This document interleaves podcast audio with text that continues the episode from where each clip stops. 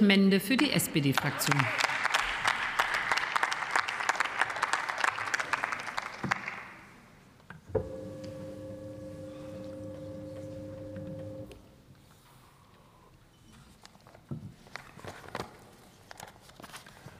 Frau Präsidentin, liebe Kolleginnen und Kollegen der demokratischen Parteien, liebe Gäste auf den Besuchertribünen, vielen Dank für Ihren Antrag mit dem Titel Keine Krankenhausschließung aus wirtschaftlichen Gründen, Defizitausgleich als Vorschaltgesetz vor Krankenhausreform. Er unterscheidet sich vom Duktus her deutlich von anderen Oppositionsanträgen, zu denen ich bisher, hier reden durfte. Äh, weil erkennbar ist, dass Sie sich ernsthaft mit dem Thema auseinandersetzen und an einer Lösung für ein schwieriges Problem in unseren Krankenhäusern interessiert sind. Insofern vielen Dank für diese sachliche Oppositionsarbeit, die ich ansonsten mit Blick auf andere Oppositionsparteien dann doch gelegentlich vermisse.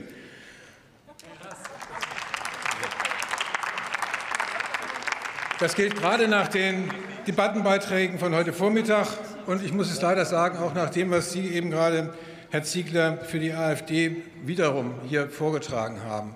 Ich will nur mal eins richtigstellen. Der Kollege Karl Lauterbach, und das gilt jetzt auch an die CDU gerichtet, der Kollege Karl Lauterbach war stellvertretender Fraktionsvorsitzender und zuständig für den Bereich der Gesundheitspolitik in der SPD-Fraktion. Der ist nicht abgehalftert oder sonst was, sondern das ist einer der wenigen Politiker, das will man mal so deutlich sagen, die dazulernen, die bereit sind, auch zu reflektieren, wenn sie mit einer Entscheidung womöglich in einem bestimmten Punkt überzogen haben. Und er sieht nach wie vor die Notwendigkeit, dass man bei den DRGs bleibt. Aber er sagt, wir müssen sie ergänzen, wir müssen sie umstellen, wir müssen zu einer Finanzierung der Krankenhäuser kommen, die die Krankenhäuser sichert. Und das ist aller Ehren wert, und er hat da unsere volle Unterstützung.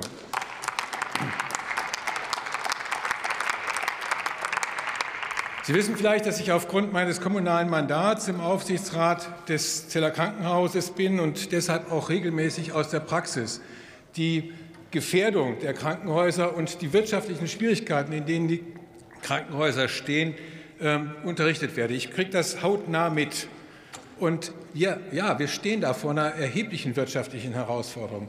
Aber man kann doch nicht, wenn wir das sehen und auch dabei sind, eine Gesamtkonzeption für unsere Krankenhauslandschaft mit den Ländern gemeinsam zu organisieren, dann kann man doch nicht herkommen und mal eben schnell sagen, lieber Bundesfinanzminister, gib einfach noch mal so viel Geld, wie du nur hast, für alle, und zwar wirklich vorhin hieß es Schrotflinte oder was auch immer, mit der Gießkanne auf alle, die Defizite machen. Ich glaube, dass ich glaube nicht, dass das in irgendeiner Art und Weise den Problemen gerecht wird.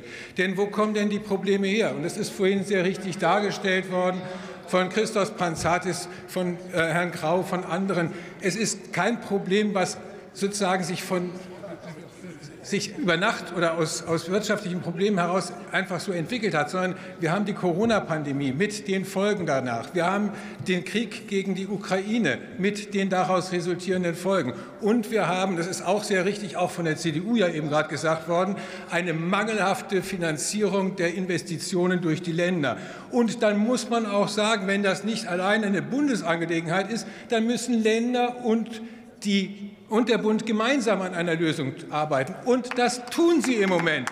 Warten wir doch mal ab, was am Ende tatsächlich am Montag oder auch danach mit den Ländern gemeinsam vereinbart werden kann. Denn eines ist sicher, hat Professor Kraut darauf hingewiesen, wir werden diese Krankenhäuser nicht im Regen stehen lassen.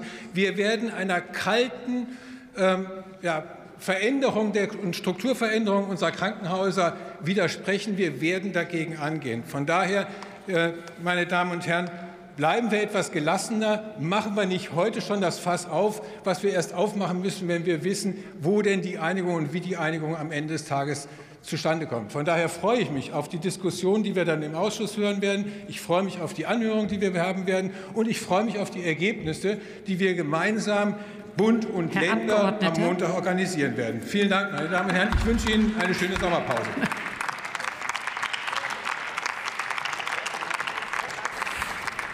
erste